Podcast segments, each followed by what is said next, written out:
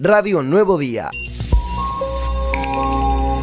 Estuvo muy bueno el acompañamiento, igual nosotros, eh, Macu, hacemos un vivo todos los lunes, que en esta semana se pasó para el día martes y aprovechamos a, bueno, a, mostrar lo que expusimos ayer en el complejo. Em,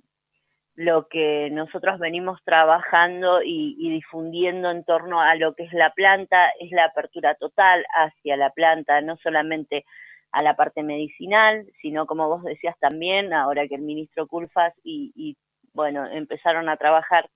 con lo que es la ley de cannabis y cáñamo industrial, también abrir eh, el país a, a, lo que se está desarrollando en todo el mundo, no solo eh,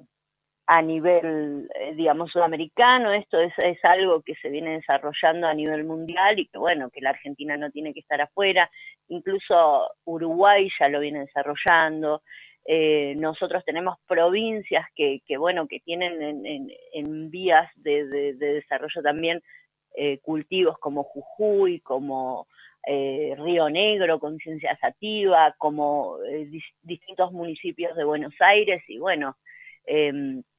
todo esto también hace a que, bueno, que se abran estos espacios, que la gente quiera informarse y que, que bueno, que, que, que busque, que busque la información y que busque cómo desarrollar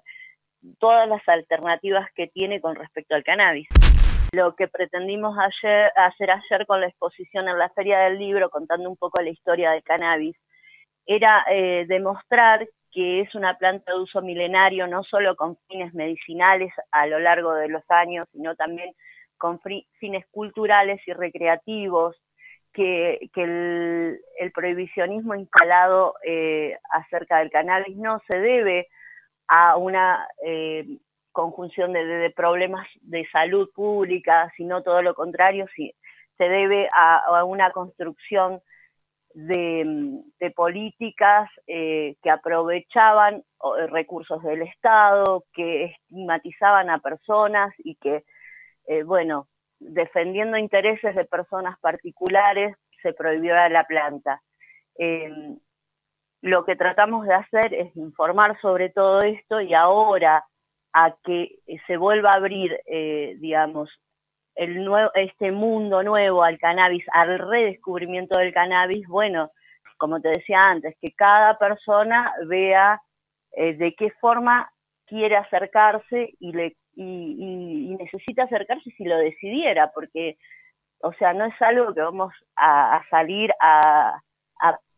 qué sé yo, a pregonar con cada persona, porque por ahí hay gente que no tiene el interés de llegarse, o sea, o de, consumirlo o de nada, o no le interesa, pero a la gente que sí le interesa que llegue a ello de una forma segura, de una forma saludable y bueno, también de una forma como desarrollo laboral, porque también sabemos que hay muchos, muchas personas que han desarrollado el conocimiento del cultivo en forma empírica, porque esto no se estudia en ningún lado, sino que se va transmitiendo el conocimiento de personas a personas, que esas personas han logrado desarrollar nuevas cepas, nuevos conocimientos de la planta, y que bueno, son las personas que pueden llegar a llevar adelante la industria,